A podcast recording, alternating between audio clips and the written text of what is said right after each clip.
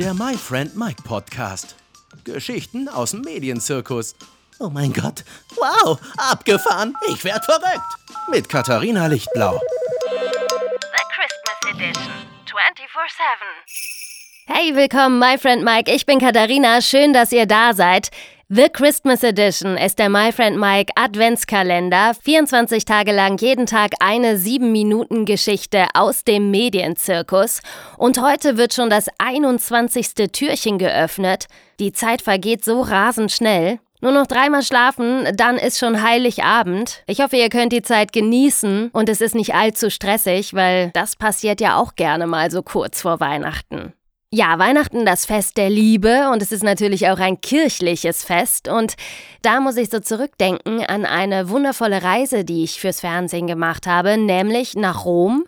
Da waren wir einmal zwei Wochen in Rom und haben so ganz generelle Reportagen gemacht über Sachen, die in Rom halt besonders sind und schön sind und für Kinder interessant sind. Und dann waren wir, ich glaube, das war nur ein halbes Jahr später, nochmal zwei Wochen in Rom, aber haben Reportagen über den Vatikan gemacht. Also waren wirklich zwei Wochen lang jeden Tag im Vatikan, haben in der ganzen Zeit, glaube ich, fünfmal den Papst gesehen. Damals war das noch Benedikt XVI., also unser deutscher Papst. Und obwohl ich nicht katholisch bin und nie wahnsinnig viel mit der Kirche am Hut hatte, hat mich das echt beeindruckt, muss ich sagen. Also alles, was so im Vatikan abgegangen ist. Wir haben zum Beispiel den Haus- und Hoffotografen von ihm interviewt und haben ganz lang mit ihm gesprochen, der natürlich auf jeder Reise zum Beispiel vom Papst dabei war und immer ganz nah an ihm dran war.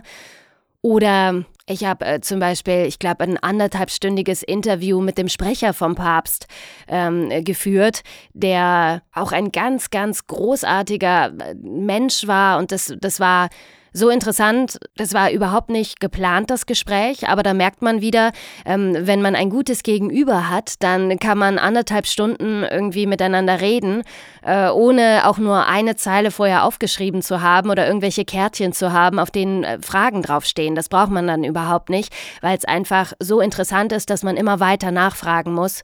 Wir haben über das Papamobil berichtet, also sein Fahrzeug über die ganz bekannten roten Schuhe, generell über die Schneiderei, die es im Vatikan gibt und, und, und. Also wir haben sehr, sehr viele Einblicke in den Vatikan bekommen, haben an Messen teilgenommen, haben da gedreht.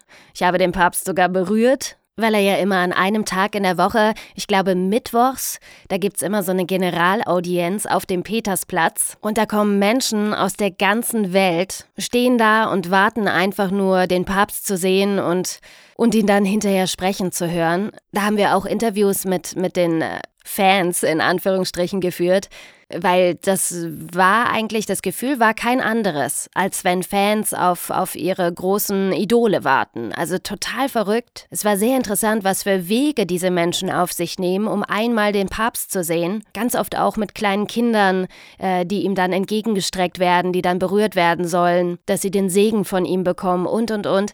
Sehr, sehr interessant und sehr mitreißend. Und das, wie gesagt, obwohl ich eigentlich nie viel mit Kirche am Hut hatte. Wir haben ihn dann damals ähm, noch ein paar Tage später bei einer kleineren Audienz erlebt. Und das ist schon eine wahnsinnige Aura gewesen, die ihn so umgeben hat. Und er hat die Menschen, wenn ich das so sagen kann, echt berührt. Das sind natürlich wirklich so Sachen, die wären mir niemals passiert, wenn ich da nicht hätte fürs Fernsehen drehen müssen.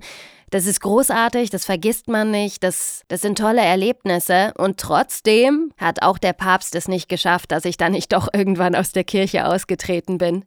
Ich habe ja eine ganze Weile zusammen mit meinem Mann Hochzeitsreportagen gemacht. Also wir beide fotografieren schon sehr lange und sehr, sehr gerne und haben das dann irgendwann auch beruflich gemeinsam gemacht und ja, haben Brautpaare einfach von morgens bis abends begleitet mit der Kamera, besser gesagt mit zwei Kameras und haben dann schöne Reportagen für die erstellt. Und da habe ich persönlich dann wieder so die ganz andere Seite der Kirche kennengelernt. In der katholischen Kirche war eigentlich alles immer in Ordnung.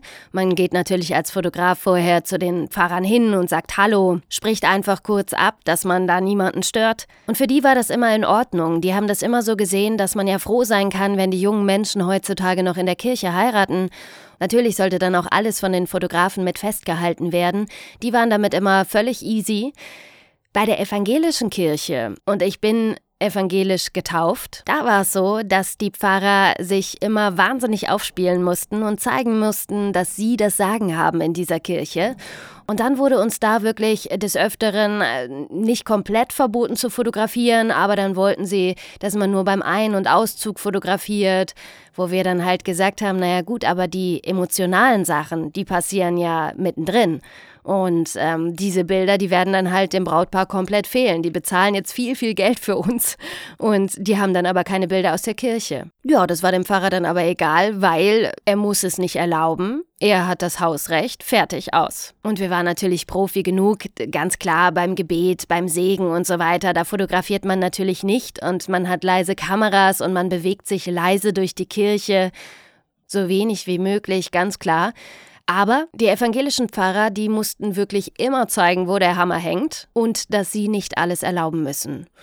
Und das wurde mir dann irgendwann zu blöd und dann habe ich gesagt, ey, die sind jetzt uns so oft blöd gekommen, ich trete jetzt einfach aus der Kirche aus. Es hat mir noch nie was gegeben und wenn sich die Menschen so verhalten, das ist für mich einfach nicht die Kirche, die ich, die ich brauche. Also die wird mir auch in Zukunft nichts geben.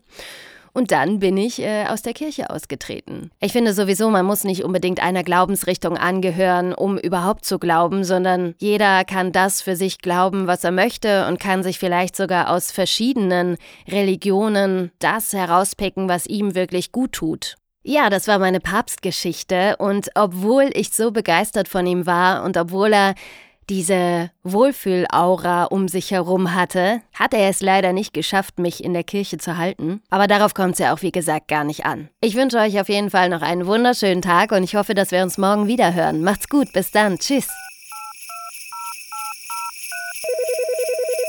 The Christmas Edition 24 7.